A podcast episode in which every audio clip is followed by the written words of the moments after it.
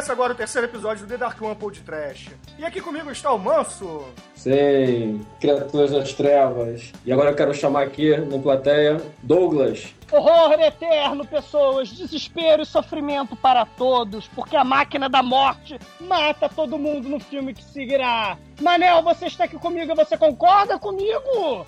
Eu não tenho nenhum rancor pessoal contra você, mas eu preciso apenas que você esteja morto. Muito bom.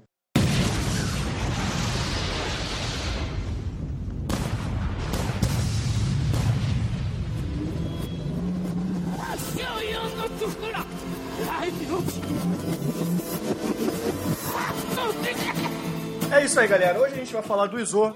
O Izo é um filme feito em 2004 pelo Takeshi Miike, cujo o, o personagem principal é um samurai que, que foi assassinado e por, por ter sofrido muito durante o seu, a sua morte, ele vira um espírito de vingança e promove muito hack and slash durante o filme inteiro e até o desenrolar final. É, isso é informação importante para você entender o filme, tá? Colocando assim, de uma forma bem simples, é, nós, pobres ocidentais, quando formos ver o filme pela primeira vez, a gente vai ter um grande impacto.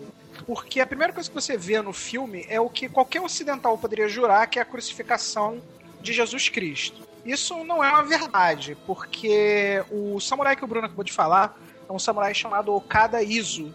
Vulto histórico menor, né? É, japonês, ele viveu entre 1832 e 1865. E, apesar dele ser um vulto histórico menor, o Takashi Miike, que é um diretor conhecido pela sua pouca. É, como, vou, como é que eu posso dizer isso? Ele é um. Ele é bem. O Takashi Miike é estranho. Então ele pegou esse personagem, esse vulto histórico, né? Que tem uma história legal, que também morreu crucificado e transformou no, no personagem principal desse, desse filme, né? Cara, o filme é altamente impactante. É, só falando um pouquinho desse, desse samurai, o Okada Izu, que é um personagem histórico real, tá? Porque o personagem desse filme é baseado nesse, nesse personagem. Ele, na verdade, como o Manel disse, ele era um samurai de, de baixo escalão, ele não, não fazia nada de importante, ele não, não era um bom samurai, para falar a verdade. No entanto que tem, a, a biografia dele diz que ele treinava com ratos e gatos. Tá, antes dele, de, dele começar a virar um assassino mesmo, que aí foi quando, na, na era de Edo, ele foi lá e conseguiu matar vários inimigos até ser capturado e posteriormente crucificado.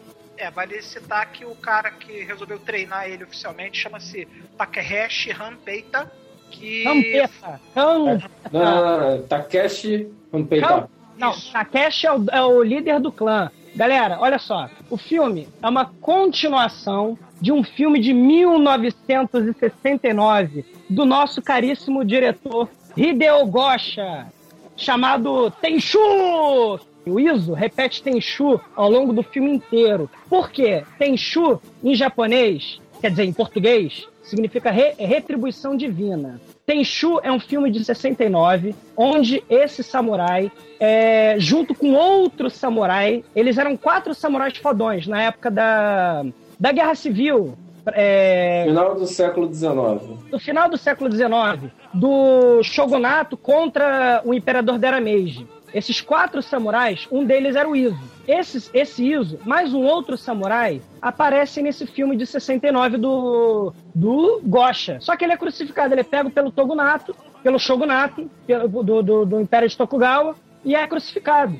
Vale Hum. citar que é, esses dois é, samurais, um deles é, é dado o direito de cometer o Senpoku, que é o. É, esse é o esse Tanaka Shinbei.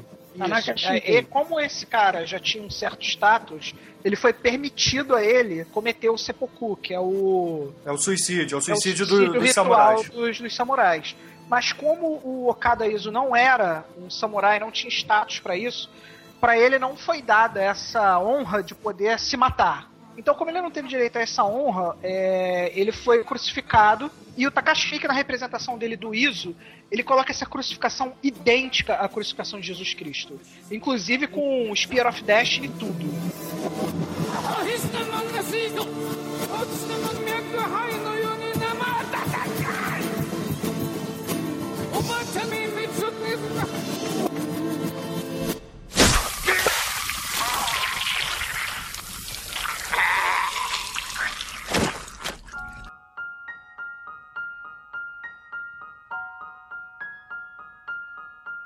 Vou de- tentar definir Takashi Miike. Ele é um dos melhores diretores de violência bizarra que existe hoje em dia. Violência surreal, Takashi Miike é o cara. É, a melhor definição Ele- do Takashi Miike é que ele chega no ponto de mostrar violência com tal explicidade que as, que as cenas muitas vezes se tornam até difíceis de continu- você continuar vendo o filme. É, ele sim, causa muita essa, gente essa repulsa cinema, é. inicial nas pessoas. Isso, muita gente foge do cinema. Mas o que, que acontece? Que eu entendo, isso é minha opinião de, de, de bosta, minha opinião cocô, cocolhau. Eu acho que ele pretendeu, como diretor de violência, ele é um diretor da violência. Sim, ele é um, ele é um, ele é um diretor hack and slash, né? Todos os filmes dele são. é, jorram sangue. Isso. Ele pegou um filme de 40 anos atrás, violentíssimo, que é esse, o Tenchu, que é o Retribuição Divina que o caracterizou no filme do Takashi Miike, que fica falando ao longo do filme. Ele pega esse filme de 40 anos atrás e filma a partir da cena da crucificação, que é a última cena do filme. Ele vai fazer a continuação. Ele morre crucificado no final desse filme, e nesse final do filme, no começo desse filme, o sujeito, o, o Iso, ele vira o espírito, ele se transforma no espírito vingativo, no espírito da morte, no espírito da destruição. Isso. Concorda o, comigo? O, o próprio Tá. filme ele define o, o ISO, porque uma, uma coisa interessante desse filme é que várias vezes os próprios personagens internos no filme ficam com esse dilema do que, que é o ISO exatamente, né? Então eles se Isso. perguntam diversas vezes: o que, que é o ISO? O que, que é o ISO? E o próprio, fi- o próprio filme define o ISO como a entidade que personifica o absurdo. É, Isso. É, Mas isso eu e queria ele- falar depois. Isso É, eu queria... o, o que o, inclusive, o, o Aqui, aqui, pessoal aqui. fala é que ele é, ele é um mero espírito vingativo que ocasionalmente aparece entre as eras.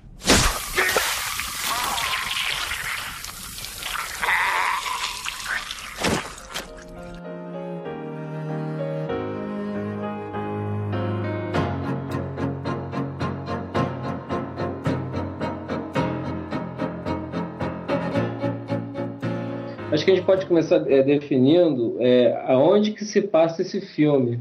Nossa, o que, que eu acho? Ele começa com a crucificação do, do Iso. Aí ele morre e ressurge como o espírito da vingança. O espírito da matança, o espírito do assassinato, o espírito da vingança, da destruição. Pelo menos no começo do filme, ele é uma espécie de espírito, de demônio, que vai assassinando outras pessoas, outros, outras entidades. Inclusive, algumas dessas entidades aparecem nesse filme de 40 anos atrás que eu tô falando. Douglas, Douglas, só, só um minutinho. É, Ah. Eu acho que a gente pode começar com a pergunta do Manso. O Manso fez uma pergunta bem, bem pertinente ao, ao, ao episódio de hoje. É, aonde se passa o filme? Na minha opinião, ou é um pesadelo ou é um plano astral. Não é mais na Terra. Tá, isso fica bem definido, fica bem definido porque é, ele sai chacinando todo mundo, aí às vezes aparecem, é, aparecem imagens de crianças peladas, é, mulheres andando no meio da carnificina, ele mesmo andando na Ele vertical de um prédio. tempo. É, ele pode viaja no na tempo. Terra assim, simplesmente. Ele passa por cenários, entendeu? Não, é, uma, não é uma Terra, né? Ele não vai viajando no tempo simplesmente. Aquilo é uma dimensão, é purgatório. Eu a princípio achei que era o inferno, tipo o cara descendo no inferno. Era isso que eu queria, que eu tô tentando falar há algum tempo.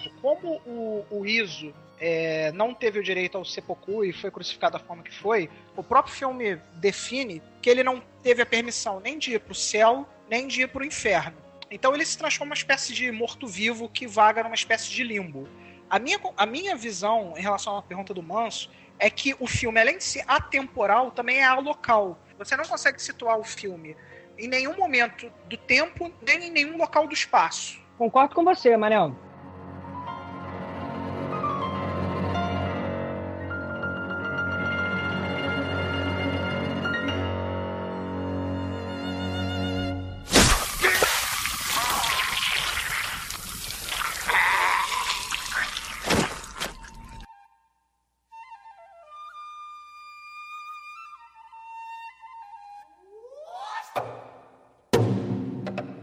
Eu acho o filme trash porque ele beira do, do repugnante a um filme totalmente conceitual. Então, geralmente as pessoas têm nojo do filme ou simplesmente não entendem absolutamente nada. E as cenas de, de violência do filme são não, não é aquele trash mal feito, é um trash que causa asco, repulsa nas pessoas. É por isso que eu considero um filme trash. Mas peraí, Bruno, parênteses. Todo filme do Takashi Miike causa repulsa de uma forma ou outra. Existem vários filmes do Takashi Miike que causam repulsa, é, agonia ou questionar é, a ordem estabelecida. O Iso é um desses filmes. Eu sei, eu sei. A questão, Douglas, a questão não é o diretor. A minha pergunta é: por que você escolheu de tanto filme trash? Vocês escolheram Iso, que é um filme que, na minha opinião, tem muito da opinião política, filosófica Douglas, dele. Vocês poderiam me responder Douglas, o que é o Iso? Pra Posso, posso Ah, te dizer por que, que o filme é trash? Rapidinho, só pra encerrar o assunto. Três, Justo. três coisas. Um,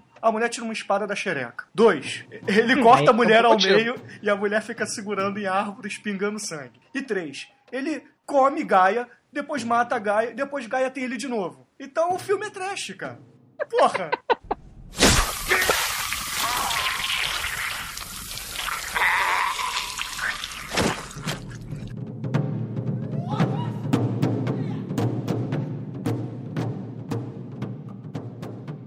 Porque o filme ele critica é, todas as instituições. Ele critica a religiosidade, ele critica a humanidade como um todo, critica a instituição da família, o exército, que isso tudo tá personificado no filme como a aristocracia que o Undead lá, Iso, resolve tomar pra si como sua missão pessoal, né? Como ele é proibido de entrar no céu e entrar no inferno, ele fica sem rumo e aí ele decide a missão sagrada de se vingar contra a aristocracia que ele escolheu que era o inimigo que Era o inimigo dele, né? Que... seria que era o inimigo dele, né? Na minha Então, opinião. ah, Isso aí ah, que o Manel falou, eu acho que é bem explicado naquela cena que ele acaba caindo numa sala de aula, que aí a professora e os alunos ficam encarando ali um tempo, tá?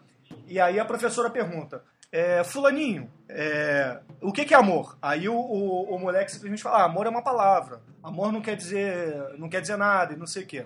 Aí depois ela fala é assim, democracia. é, é, outro fulaninho, é, o que, que é democracia? Aí, aí sim começa a coisa política toda, que o moleque Por chega... isso é um filme autoral, Na né? verdade, na verdade a coisa política começa antes disso, né? Porque é, ele começa logo de cara matando o arcebispo, que é o, a representação da igreja, né? Então ele começa Sim. A primeira, a primeira coisa que o Iso faz, ou melhor, que o Takashi Miike faz é, no seu filme autoral, é mos- tentar mostrar para as pessoas que religião não serve para nada. Que religião é uma forma de Não, controle. sei. Então ele vai lá. Então o filme todo é pautado, como é um filme atemporal e um filme ao local, é, o filme todo é pautado por essa crítica à sociedade velada dentro do simbolismo maluco do Takashi É, o que eu quis dizer não é que começa ali. Eu disse que é a cena que explica bem o que o, o, que o Douglas quis dizer. Porque quando o, moleque responde o que é democracia, ele se, e depois a, a menina também responde o que que é uma nação, Tô com a legenda aqui. Tá. A democracia é um subproduto da civilização humana, uma ilusão. Será que a civilização humana se desenvolveu da forma correta? Aí a professora, é, senhora fulana, o que é uma nação? A ela, a nação é um engano vicioso que existe apenas nas mentes humanas. É uma noção imaginária de falsidade que existe apenas para controlar e governa pessoas que instintivamente se reúnem em grupos. É o princípio básico de ficção que sempre sacrifica um dos lados. Posso pedir licença? Fala. Esse Iso é o niilista absoluto. Ele é o caos perfeito. Esse cara é o princípio da destruição, que também é o princípio da criação. O cara é muito foda. Takashi Miike tá de parabéns. Cara, esse é um, é um dos meus diretores preferidos. é, esse, isso... Posso fazer uma É, pergunta? é- é o Darkseid quando era criança, né? Não, não. O cara é revolucionário O que o absoluto. Douglas quis dizer... Posso fazer uma pergunta? Peraí, peraí, rapidinho, Manel. Só pra, só pra fechar. Eu só quero saber o que é niilista pra poder entrar na discussão. Niilista Pô, é aquele nunca- cara... É, é o Darkseid. o- Não, peraí. Desse- Niilista, niilista alinhamento desse. Não, pera- pera- peraí. Nilista é o sujeito, nilista é o sujeito que vê a situação como está. Está uma merda. Você destrói a porra toda porque ela não presta, está contaminada, está podre, está destruída. Ela não segue adiante, ela não tem futuro. Então você destrói isso e vê que bicho que dá a partir do momento que você destrói isso. Ele é o niilista Era só perfeito. completar É. o que o Douglas falou do, que ele é um niilista e tudo mais. Isso também é explicado naquela cena que o, aquele sábio careca conversa com, com o aprendiz dele. Ele chega e fala assim: Ah, é, a fase perfeita cria imperfeição para poder ser perfeita. E a imperfeição que escorre da perfeição é a natureza fundamental da existência. Tá? Então isso explica bem o que, que é o Iso. O Iso, na verdade, ele é a, a imperfeição da perfeição. Concordo. Engraçado, eu achava que o Izo era um dead que andava matando todo mundo.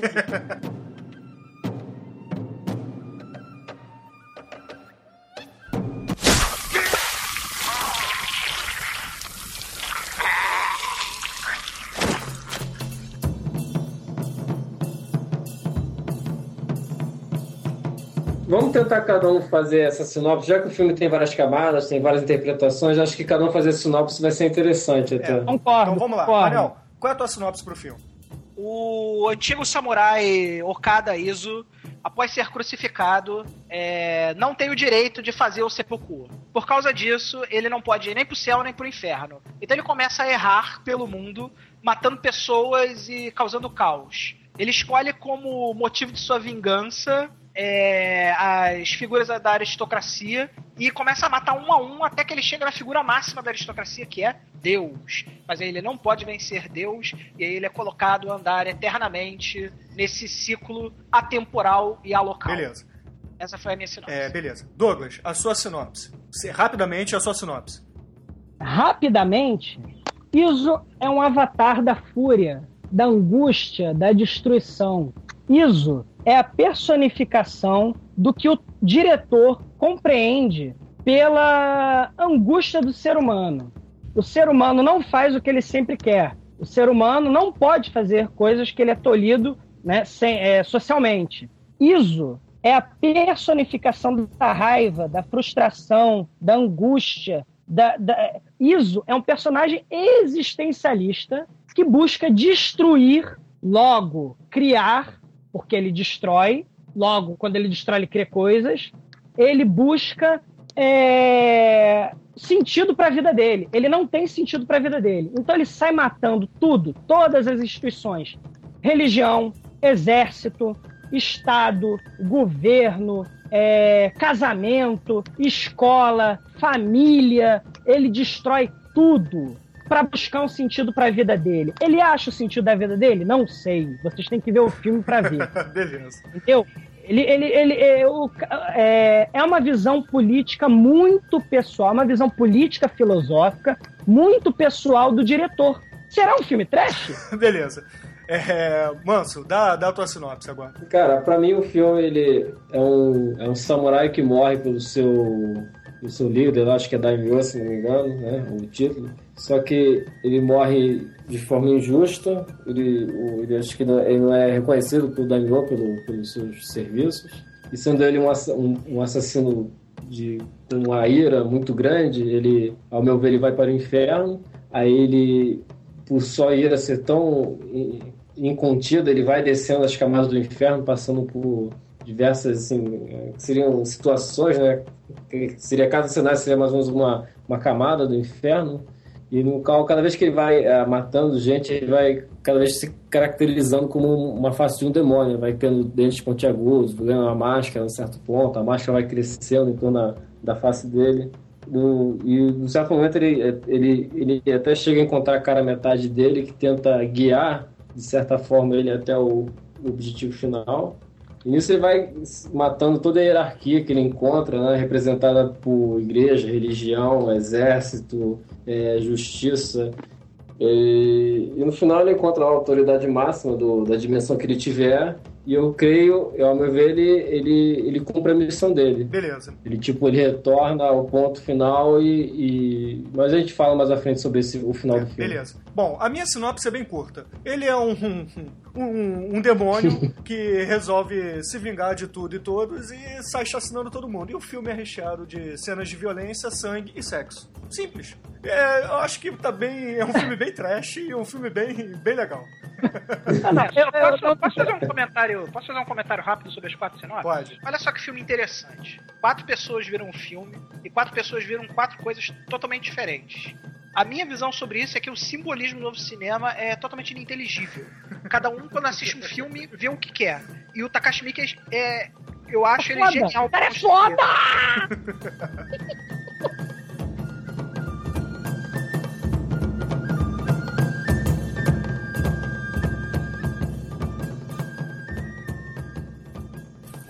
我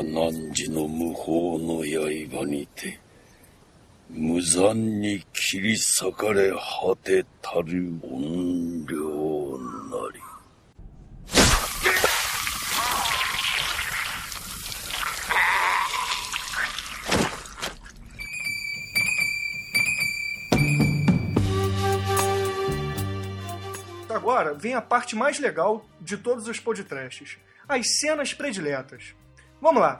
Ah! É, muito bem, muito bem. Vamos lá. Manso, qual é a tua cena predileta do Iso? Cara, cena predileta, eu vou puxar aquela mais pro início, que vem um pistoleiro do Otto Fives. Isso. Já remontando pro segundo o episódio passado, né? Pô, Que parece aquele velho, Que meio samurai, aquele dual class, né? Meio samurai, meio pistoleiro.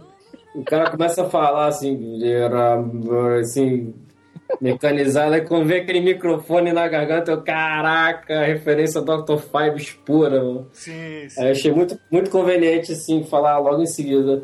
Muito bem, E Manso. o legal muito também é que já começa já dando teco no, no Izo e mostra que Izo é foda, né, cara? Então, a maioria dos personagens, o Izo mata, né? Mas você vê que um ou outro, você vê que é o cara assim no mesmo nível.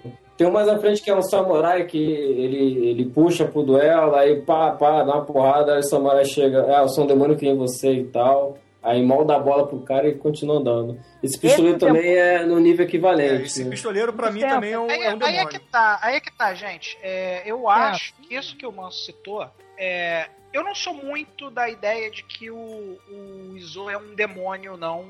É, Mas ele eu- é. Eu, eu enxergo o Izo como uma coisa acima do demônio, tá? É, quando você vê o filme com uma certa atenção, eu vi o filme três vezes para fazer esse podcast, você percebe o seguinte: você percebe que o Izo ele não morre, sob hipótese nenhuma. Ele morre e ele volta, porque ele não tem pra onde ir. E como se, se ele fosse um demônio, como o Manso supôs aí, é, eu acredito que eles ficariam lutando ali pra sempre, ou então poderia ser o caso. Mas eu vejo o Izo como algo acima disso. Olha, ó, ele, ele não morre, mas ele é derrotado eventualmente. Não, ele não Ele é. é Ele é derrotado várias Ele vezes é- no filme. Não, pelo pistoleiro ele é Aí é que derrotado. tá. Aí a gente vai, vai remeter à discussão do final. Porque a minha visão do final eu já vi que é totalmente diferente da visão de vocês. Beleza, mas aí a gente. Mas aí vamos deixar o final pro É, final. vamos deixar o final pro final. É, Maniel, aproveita que você estava falando. Qual é a sua cena predileta? Melhor ainda, melhor dizendo. Qual é a- a- o assassinato do Izo que mais te, te agrada nesse filme? Cara, esse filme tem tantas cenas fodas, cara. O filme é tão legal, cara, que é muito difícil pra mim falar uma cena. Eu vou dizer a cena que eu achei mais chocante e na minha, na minha ideia é uma das cenas que define o filme, que é quando chegam os dois vendedores de casas de veraneio pra tentar vender uma casa de veraneio pro Izo. Cara, chegam dois caras. Imagina, imagina o seguinte. Você, Corretores. Vou, vou contextualizar. O Izo está numa caverna, isolado, num, cantinho de uma caverna, encolhidinho, num buraco dentro da caverna. Fundidaço, né? Assim, depois, cara, já morreu algumas vezes, já tomou porrada pra caralho. Aí chegam dois Ele tava caras molando a espada, né? Isso, exatamente. Aí entra um caverna dentro, dois caras de terno e gravata.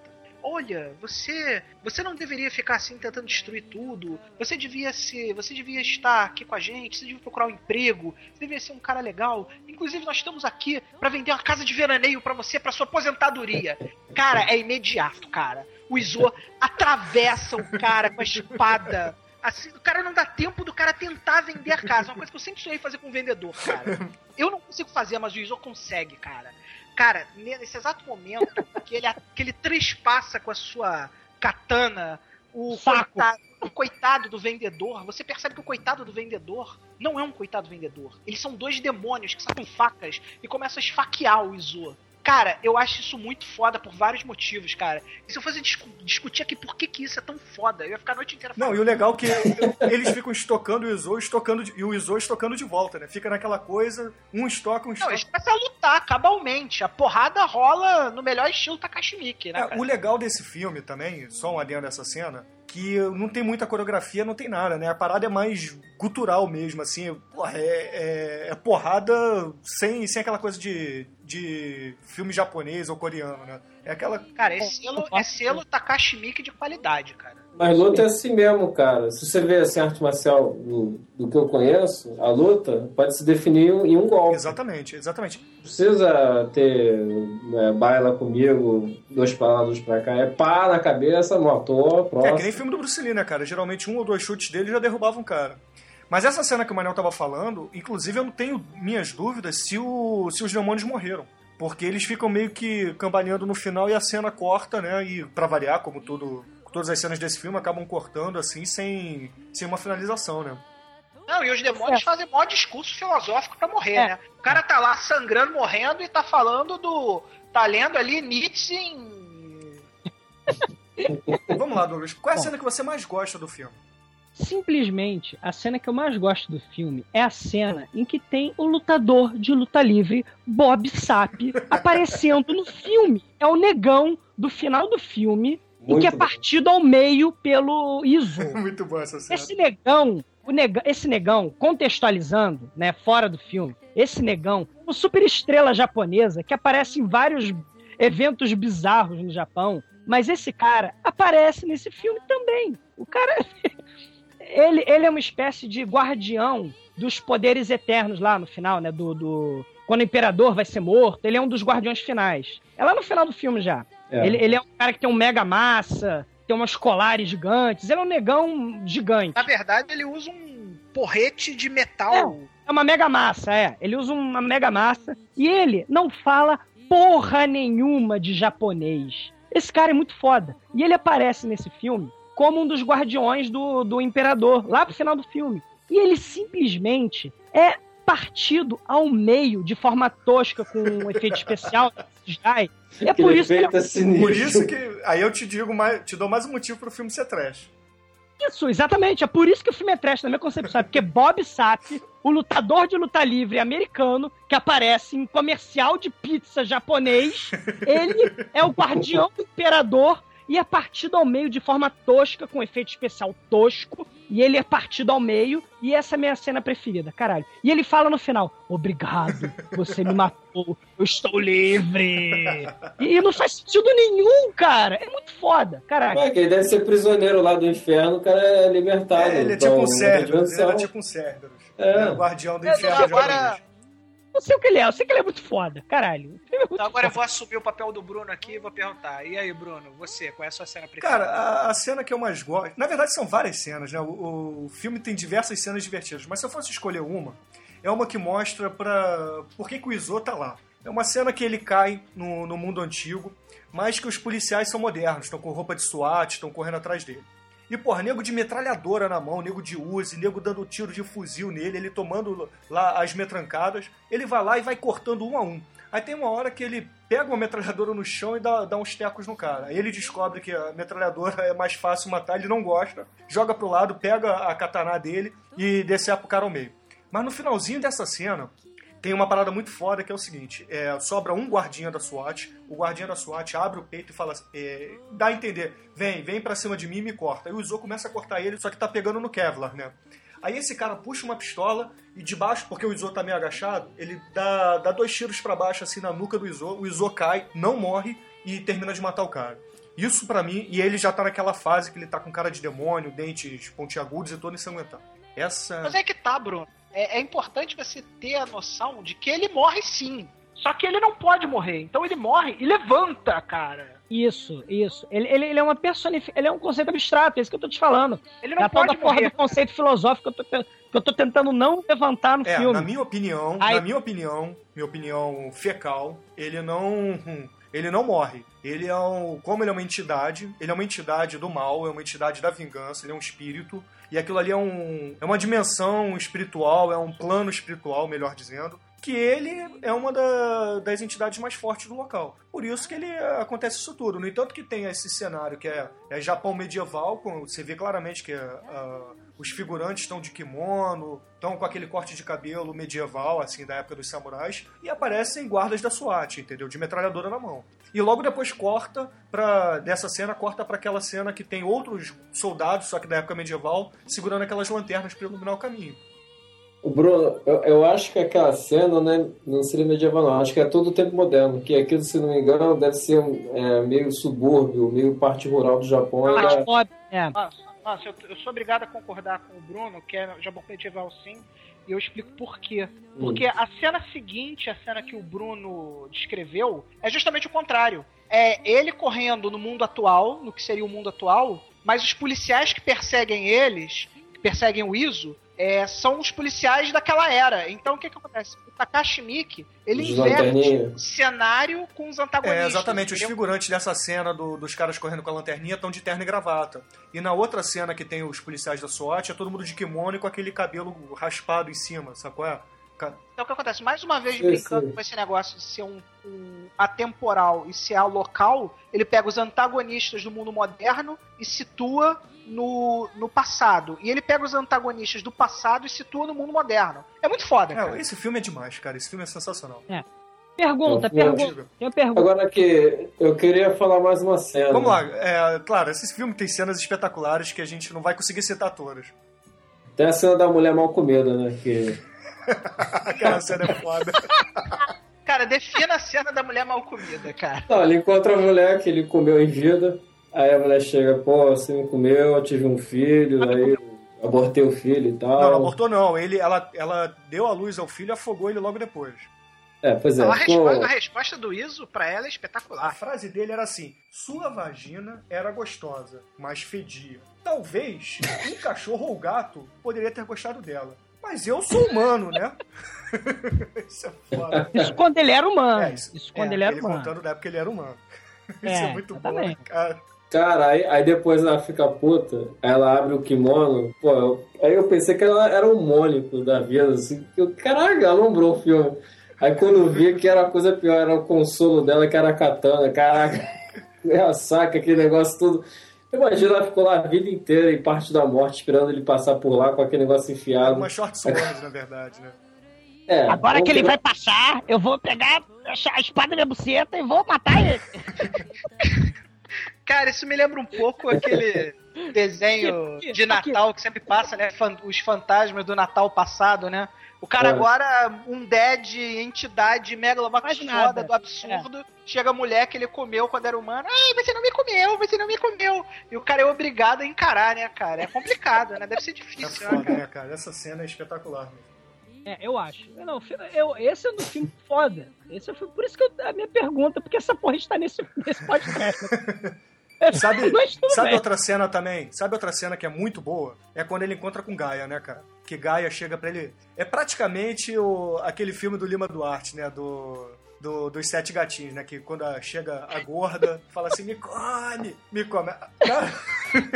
Gaia é a mesma coisa. Me fode. Coloca seu me sangue no meu útero. Bota teu, sangue, bota teu sangue no meu útero, meu Ah, filho. cara, eu, eu quando vi essa cena aí, eu me lembrei imediatamente de Sandman, né, cara? tipo, duas entidades megalovax fodas tentando gerar um breed mais foda ainda, né? Traduzindo pro português, é dois deuses tentando gerar um deusinho sinistro, né? Sei lá, a única coisa que passa na minha cabeça da existência daquela cena é isso, né? Pergunta, o que passou na cabeça de Takashi Miike, né? Cara, isso é que é foda definir, porque como eu havia dito, como estou falando seguidamente nesse podcast, eu, eu sou totalmente ignorante, eu sou um analfabeto do simbolismo do novo cinema, né, cara? É Ah, muito difícil você É. entender o que, que tá passando na cabeça do, do diretor. Você acaba criando a sua própria história pra tentar preencher esse, Por isso. esse simbolismo Sabe, maluco sabe qual é o mal de vocês? Vocês estão querendo levar o filme muito pro lado espiritual, pro, pro lado filosófico. Vocês têm que ver como um bom filme de hack and slash, cara. Você quer ver uma cena que define bem o que é o filme também? É, não pode levar muito a sério, não. É, exatamente. Agora, Não? não, não, Não? não. esque- Olha só, esquece filosofia, esquece tudo. Quer, quer uma cena pra, pra definir bem o que que é esse filme? É aquela cena que ele tá andando numa ponte de madeira. Aí ele tá, tá andando sozinho, aí lá no fundo tá vindo uma porrada de, de soldadinho medieval com um chapéu de palha.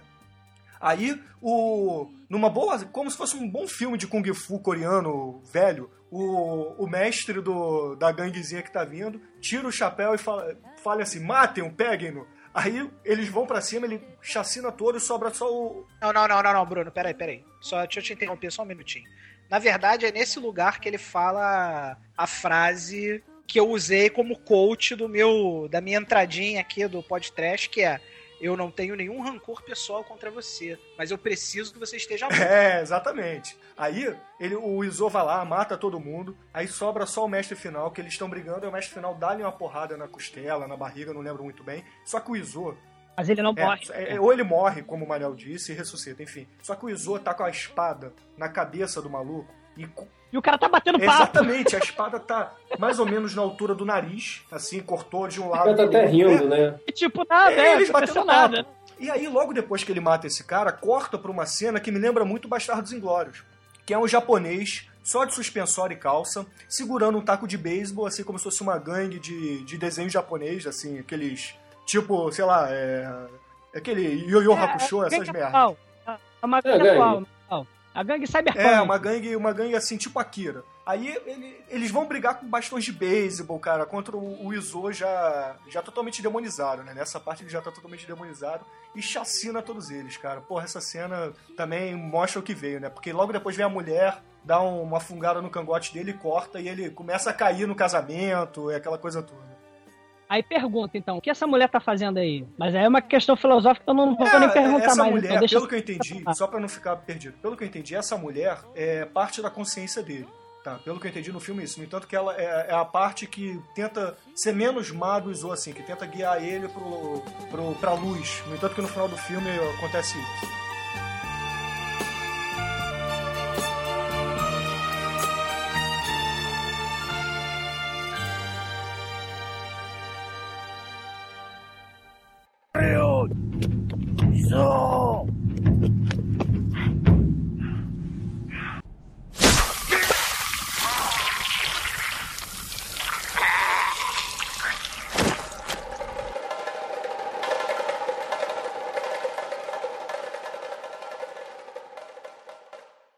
Comentem as cenas introduzidas et random sobre Segunda Guerra Mundial. As cenas que ficam martelando é, como se fossem cenas de documentário. Ah, isso me lembrou uma coisa que a gente não citou que é muito importante. O filme, o filme começa com uma piroca gigante na tela gozando. É verdade, é verdade. Olha só, vamos contextualizar É, isso. Não é um pirocão gigante como você viu no. Como você viu, por exemplo, no Bruno. Não o Bruno, o podcaster. Bruno, o filme do, do? Borat lá. do Borat. Isso. Do- do Não é um caralho Sasha, gigante. Sasha Baron Cohen. Isso, Sasha- não é, o, não é o pirocão gigante do Bruno, do Sacha É, Baron é, é um Cohen. É um desenho, né? É, como você vê nos livros de, De escola, de colégio, ciência. né? Mostrando o aparelho reprodutor masculino, né? Aquela coisa, aquele pênis flácido, aquele saco com os escrotos representados. E aí saiu uma linhazinha branca, né? Por esse aparelho reprodutor masculino, né? E dali ele começa a botar especificações técnicas em japonês sobre o que é um esperma, né? Aí a partir daí tem algumas cenas de fecundação, mas tudo muito lúdico. E aí do nada, depois da fecundação, Segunda Guerra Mundial. Bomba atômica. Agora vocês me explicam porque eu não sei mais nada. Que, que É simbolismo maluco do Takashi Miike, eu não entendi nada. Que- O que acontece? Não estou tentando justificar nada da cena dele. Estou viajando bêbado sobre o filme. Vocês me pediram para falar sobre o filme, eu vi o filme e bebi vendo o filme. Então eu vou explicar o filme. É uma ode à violência. Sendo o filme uma ode à violência traumatizante, as cenas da Segunda Guerra Mundial com bombas explodindo, e gente, soldados morrendo na Segunda Guerra Mundial do, do lado dos japoneses, como o Iso também, se vocês repararem, ao longo do filme tem uma cena em que tem um soldado que fala com a esposa que vai embora, vou lutar para a guerra, tome conta da minha Aham. casa. Esse cara, na minha concepção, é uma. Vocês lembram Lembro, disso? vai. É seria uma provável- reencarnação Isso. Seria uma provável é uma reencarnação deles. de Iso, porque o filme versa sobre a violência. Sendo o filme uma ode à violência de Takashi Miike, e a Segunda Guerra Mundial para os japoneses é um assunto tabu, o violeiro, o violeiro é um cantor bizarro que versa sobre assuntos. Ao longo do filme, ele vai, vai narrando o que o Iso está fazendo. Não, Esse né? violeiro, o estilo de música dele é um estilo que se popularizou depois da Segunda Guerra Mundial, quando as pessoas estavam traumatizadas e angustiadas e o caralho. E ele vai falando sobre a guerra, sobre a destruição. Então a forma dele cantar é aquela forma que a gente vê no filme. É uma forma angustiada, uma forma triste, uma forma desesperada. Então não é uma forma agradável de se ouvir. Tanto que tem muita gente que fica puta ouvindo, tá acontecendo filme e tá o violeiro cantando do meio do nada. Eu já, Mas é eu já. mas é Pera aí, rapidinho. Eu acho que o, esse violeiro combina muito bem com, com o filme, cara. Eu acho que. Sim, eu concordo com você, mas eu concordo com você. Eu acho que, que essas, essas cenas que tem o violeiro, cara, porra, são. Sem sacanagem, cara. É, é o que torna esse filme uma obra-prima, na minha opinião. Eu concordo com você. Esse violeiro, ele é um recurso narrativo. Ah, É um diretor. Douglas, posso te interromper um minutinho? É, eu acho o seguinte, cara. Acho que quando você coloca o violeiro só como um recurso narrativo ou é, como um simbolismo Takashi Miike, eu acho que você tá um pouco enganado. Por que, que eu acho isso, cara? Hum. Porque o observador externo, ou, ou o violeiro, como vocês estão chamando, ele aparece ativamente na cena final do filme.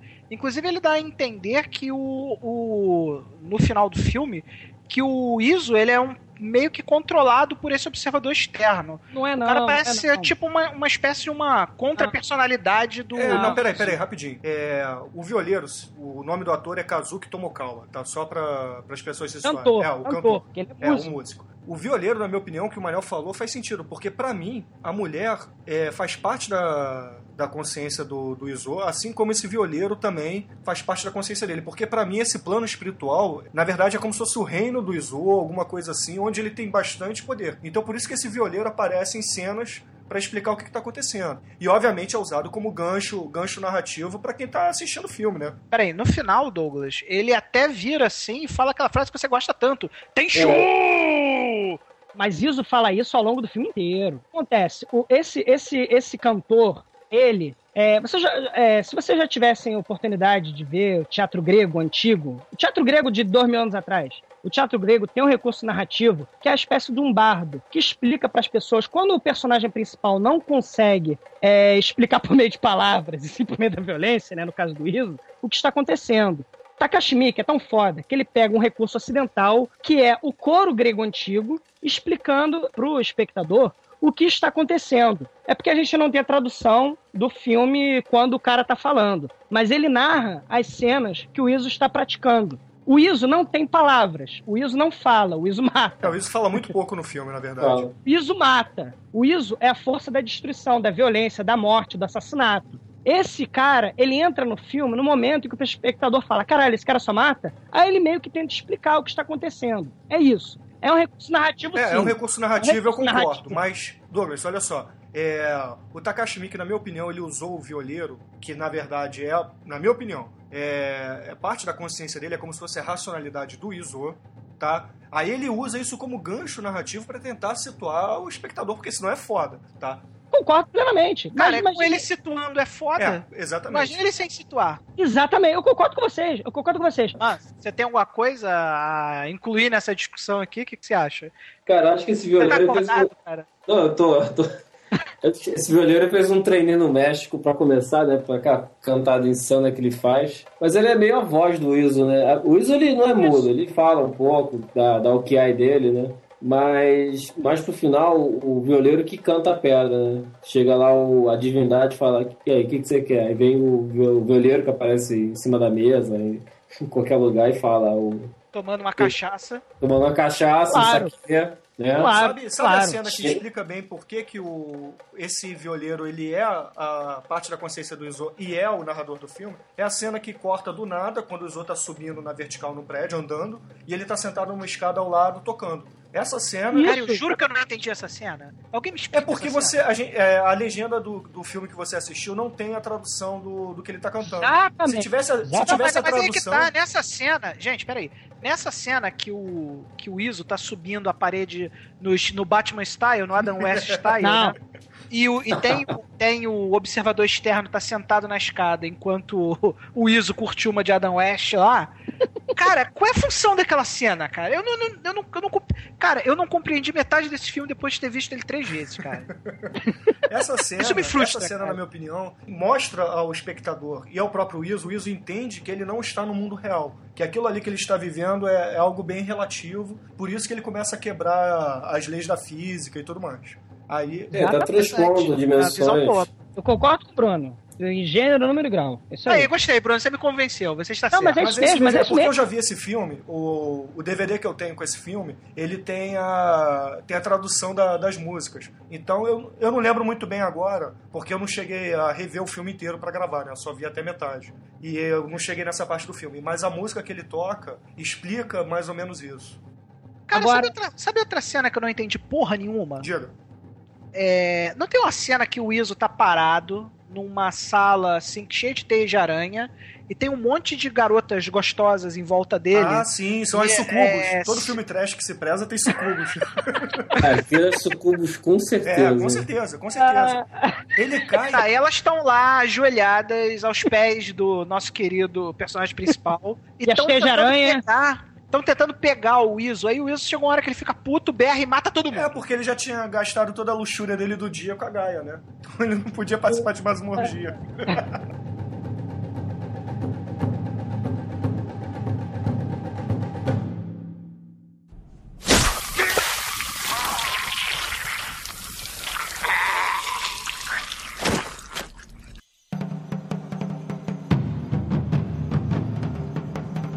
Cara, o Iso, pra mim, ele, é- ele morreu, foi pro inferno e tá descendo o inferno, ficando cada vez mais evil, né? Encontra lá a parte boa dele, encontra lá a voz dele, lá o, o consciente dele, como na forma de violeiro. E pra mim ele chega para o que seria o Lúcifer, ao meu ver. Eu digo Lúcifer porque ele tem a Ah. cobrinha lá, ele cuida da cobrinha como se fosse Satanás. Pra mim o cara dá, dá a moral pra ele no final, né? Libera ele, apesar de se- parece que aquele soprinho ele tá derrotando, mas ele derrota, mas no final dá uma moral, ele volta pra cena do crucifixo e lá ele encontra com o, o mestre dele, o Daimyo, vai ser é, crucificado, né?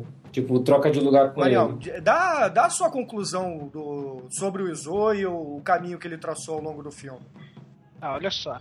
É, como o Douglas citou, eu não considero que o ISO seja é, nada diferente do que a personificação do absurdo e a entidade que é, seria a entidade do, da, da revolução. O ISO é a revolução em si. Com relação à demonificação dele no filme, que o Manso falou, eu vejo o seguinte: não é que o ISO esteja se transformando num demônio, é que a sociedade vê o ISO como demônio. Inclusive, uma cena que eu acho que mostra isso bem é quando ele é colocado de frente com as pessoas é, lá no Japão, e as pessoas começam a questionar ele: pô, por que, que você faz isso? Por que, que você é assim? E aí ele vai sendo demonificado, não porque ele é um demônio, mas porque o resto da sociedade que ele tá lutando contra tá demonificando ele, Beleza. tá? É, chegando no final, eu não acredito que ele tenha completado a missão dele, né? Porque tem todo aquele final que o Manso descreveu, que ele chega lá no que na visão do, do Manso é Lúcifer. Na minha visão é Deus. Ele vai, acha que completou a vingança dele, e depois de ele ter chegado à conclusão de que ele completou a vingança dele, ele vai subir aquela escada e pede a Deus para ter acesso ao céu finalmente, porque ele se sente completo. Só que Deus fala: não, você não está completo. Quer ver como você não está completo? Aí ele assopra o Iso e o Iso volta para lutar contra o Daimyo dele. Quando ele vai enfrentar o, o Daimyo dele, aí sim é que ele efetivamente completa a vingança dele. Matando o Daimyo e crucificando o Daimyo, fazendo com o Daimyo exatamente o que o Daimyo mandou fazer com ele. Daimyo, Daimyo, Daimyo. Então aí. Isso. Aí ele acha mais uma vez que completou a sua tarefa. Só como ele é uma entidade, ele simplesmente não pode desaparecer. Ele não morre, ele não pode sair dali. Então, o ciclo mais uma vez se completa. Aí tem aquela cena super viajante do Iso correndo no, no símbolo do infinito. Ele percebe que tá correndo no símbolo do infinito, que ele vai ficar naquele ciclo para sempre, e aí ele vai desafia Deus mais uma vez e rompe o símbolo do infinito e quando ele rompe o símbolo do infinito, o que, que Deus faz? Sacaneia ele de novo. Obriga ele a nascer mais uma vez e completar o ciclo de ficar eternamente tendo que destruir as coisas para que as coisas possam renascer. Beleza, eu acho que é uma boa, uma boa explicação. Não concordo com ela toda, mas é uma, é uma visão bem. bem. Essa, bem essa fita do de filme, é. infinito.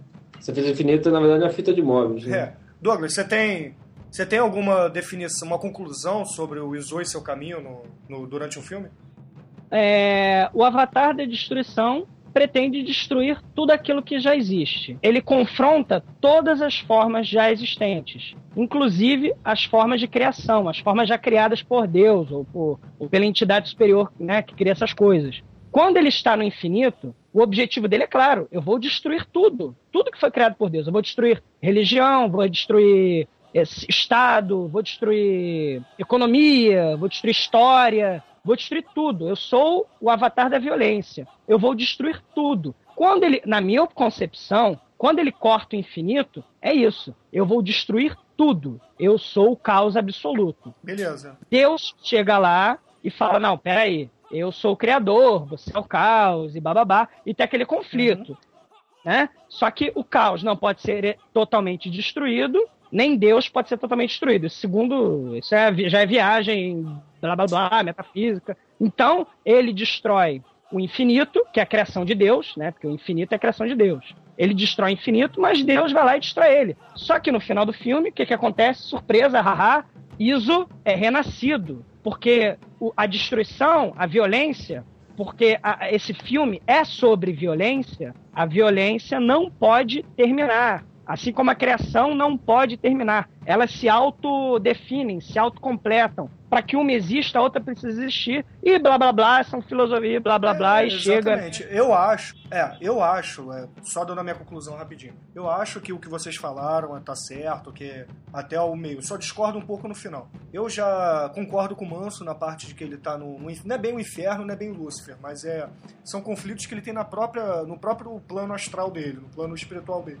E só que no final, quando ele é renascido e tudo mais, eu acho que como o, o Izo ele atinge a perfeição dele, ele chega à perfeição de é, concluir a vingança dele, ele precisa é, gerar novamente perfeição, como foi dito anteriormente pelo por aquele mestre no filme.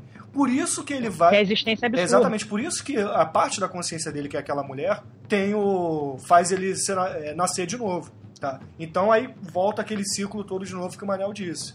Mas eu acho que, é, como ele atinge a perfeição da vingança, ele é obrigado a gerar novamente a imperfeição, que é ele mesmo. Porque ele é a, a imperfeição dentro da perfeição. Ele é o, o caos da- dentro da ordem.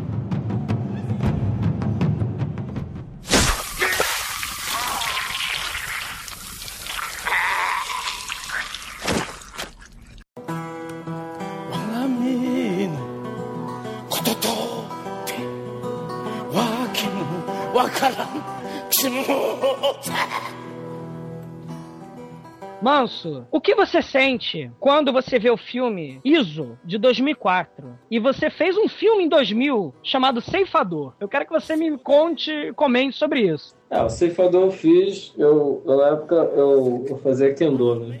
E hoje eu voltei a fazer Kendo. né? Então, o, é claro que o Iso ele segue bastante dessa. o- de, sobre artes Ele segue você. Hã?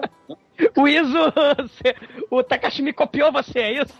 Não, não, não. Longe disso. O cara vai ter, um- é o mestre. Mas o, o que eu tô dizendo é que o ceifador ele tem uma inspiração no, em artes marciais, com certeza. Eu acho que o, tanto o Iso quanto o Seifator usam o caminho do guerreiro, né? é, que é o aquele lance de lutar contra o mais forte até que o mais forte te vença, né? E quando eu- você morre, o que acontece? O seu espírito se vinga. Você se torna o espírito da vingança. Parafraseando o pai Tobias, você me matou, mas isso não significa nada. Meu espírito se vingará. E isso É, nada mais que- é. Não. Isso nada mais é do que o espírito da vingança. No teu fantasma, que é o espírito que anda, né? O Iso é o espírito que mata, esquarteja, mutila, degola, estripa, estrupa, Trupa é ótimo. faz a porra toda. Estupro e depois ainda chama de fedorenta, né, cara? A buceta fedida. Eu te estuprei, mas tu é fedorenta! Vai tomar um banho, né? Não, mas acho que o ceifador, a, a parte guerreira é ceifador, mas agora a parte espiritual, do, a parte puramente nihilista seria o pai Tobias no, no filme. A gente podia fazer o Pai Tobias transcendendo aí nas dimensões que nem o Iso, né? Fazer uma continuação. É, mas eu tô falando, cara, o. Seifiton, o Seifiton antecipou em quatro anos a viagem escalafobética, É mais psicodélica. ou menos. O ser feito em si, ele é mercenário. Ele não é... Ele não tá muito desenvolvido mais nessa parte mágica, Ah, mas não. o Izo também Ele era é- um Ronin, porra. Ele era um mercenário.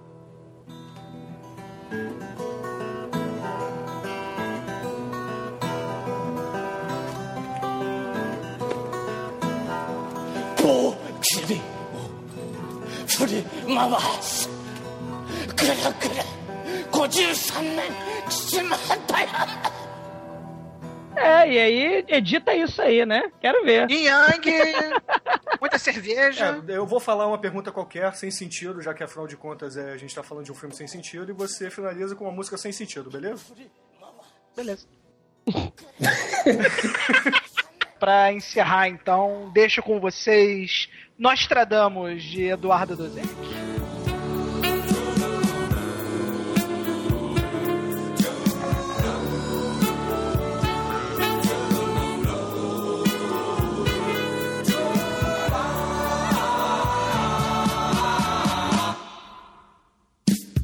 Naquela manhã,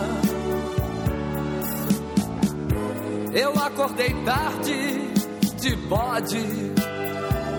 Com tudo que sei, acendi uma vela, abri a janela e pasmei.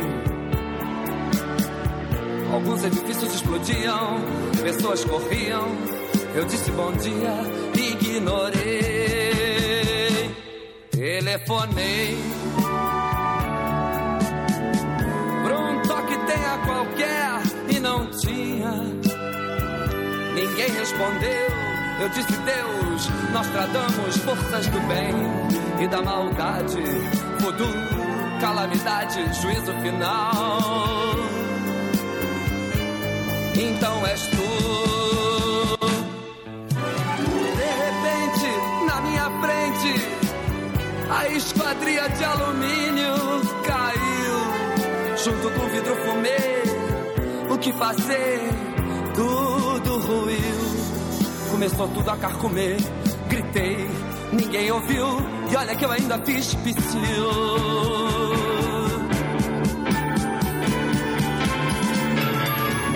O dia ficou noite, o sol foi pro além.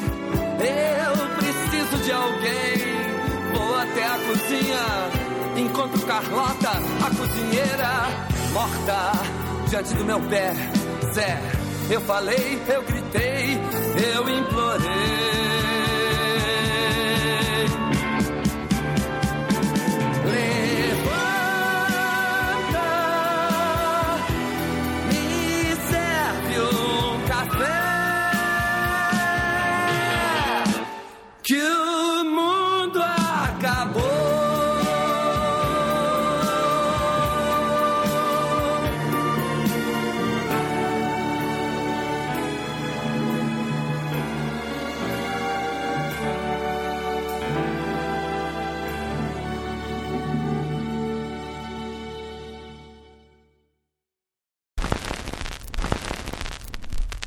Da aqui.